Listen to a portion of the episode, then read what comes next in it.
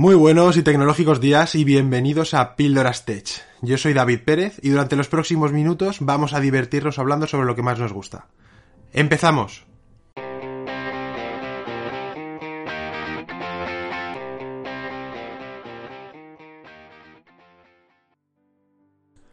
A todos los que vivimos en esta época nos parece que la banca es algo relativamente moderno y que hace cuatro días, como aquel que dice, operábamos a través del trueque.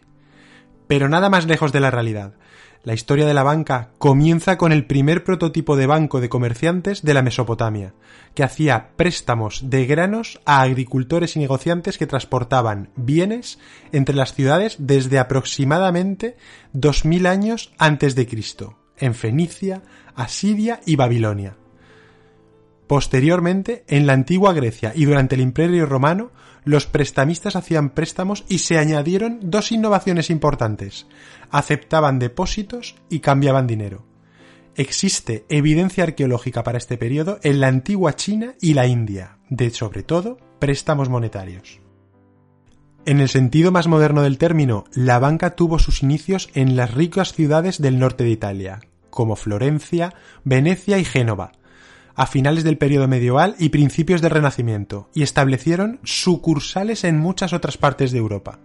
Quizás el banco italiano más famoso fue el de Medici, fundado por Juan de Medici. El desarrollo de la banca se propagó del norte de Italia a toda Europa y tuvieron lugar importantes innovaciones en Ámsterdam durante la República de los Países Bajos, así como en Londres en el siglo XVII. Durante el siglo XX, el desarrollo en telecomunicaciones e informática llevó a cambios fundamentales en las operaciones bancarias y permitió que los bancos crecieran dramáticamente en tamaño y alcance geográfico. Fue un momento en el que los bancos tuvieron que cambiar de forma drástica su modelo de negocio y adecuarse a los nuevos tiempos. En este momento se enfrentan a un cambio de paradigma mucho más importante si cabe, la profunda digitalización de casi todo lo que hacemos hace tambalear las estructuras de uno de los negocios más antiguos del mundo y más embebidos en la sociedad. Muchos predicen que estamos ante el fin de la banca, al menos tal y como la conocemos hasta ahora.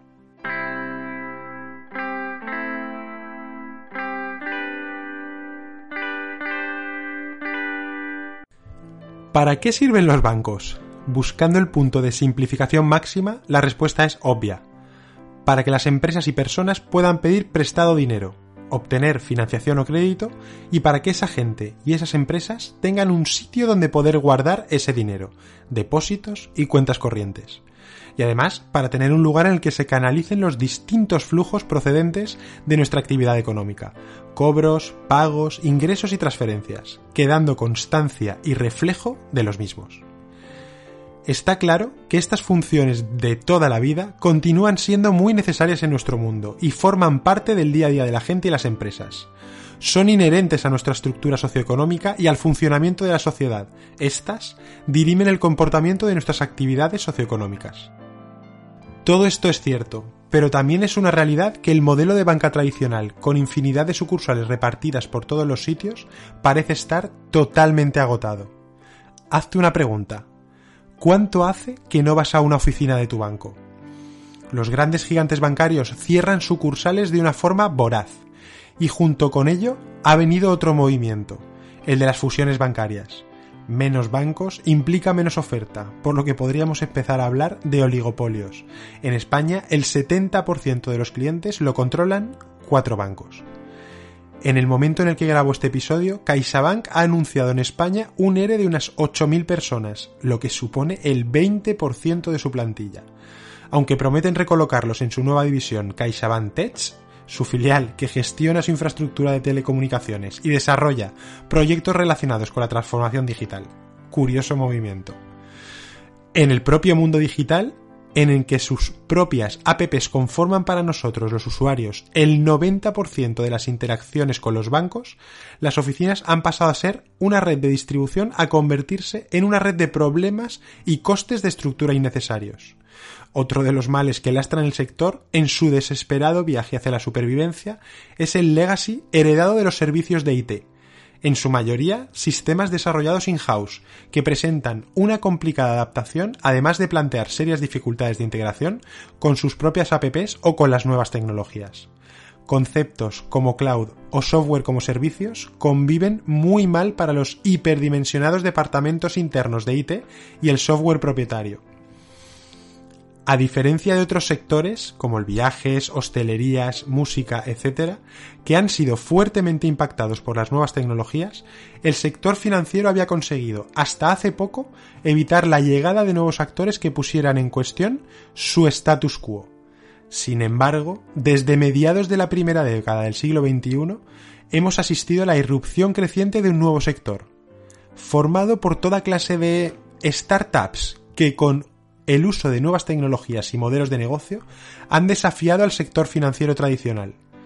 Este nuevo sector, conocido como, fintech, ha motivado un intenso debate sobre si supone una disrupción real en la banca y si provocará la eliminación de la mayoría de bancos incumbentes. Al final, tenemos que pensar si cambiará o no radicalmente el sistema financiero y los actores que lo conforman. En cuanto a los actores que están interesados en entrar en el antiguo negocio de la banca, no tenemos que perder de vista a los Google, Apple, Amazon o incluso Netflix. Todos ellos han presentado curiosidad por estos servicios.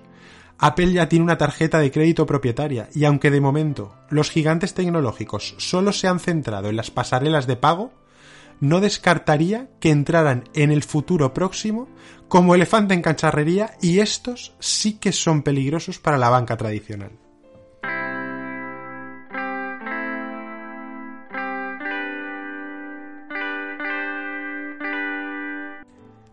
Abordemos la segunda cuestión.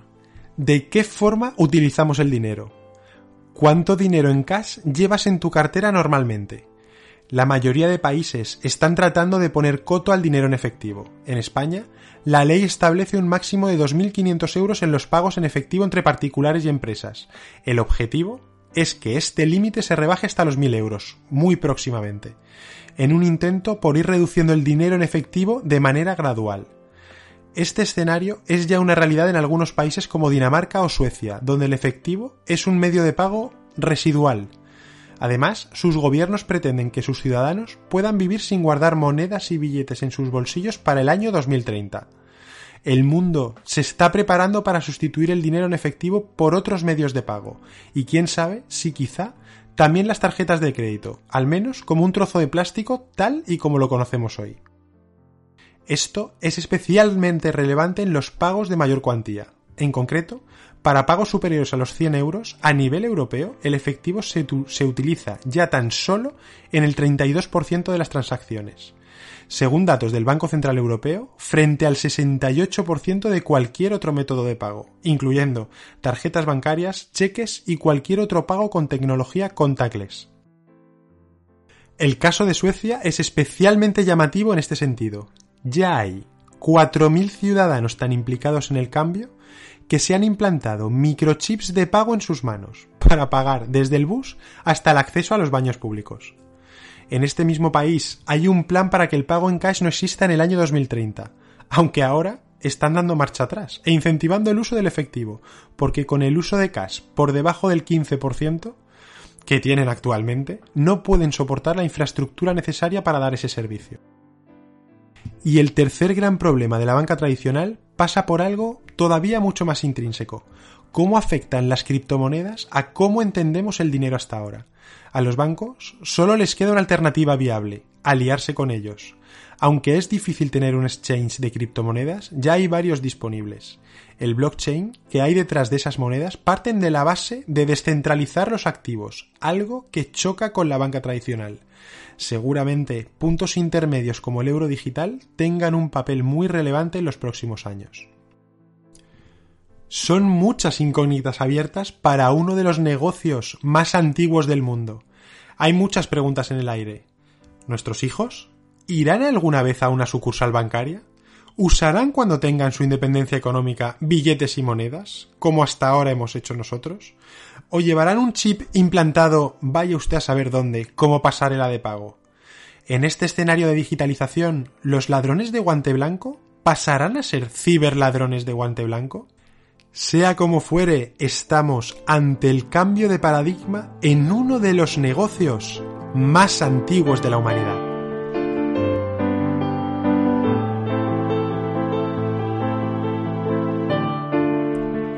Nos escuchamos en el próximo podcast.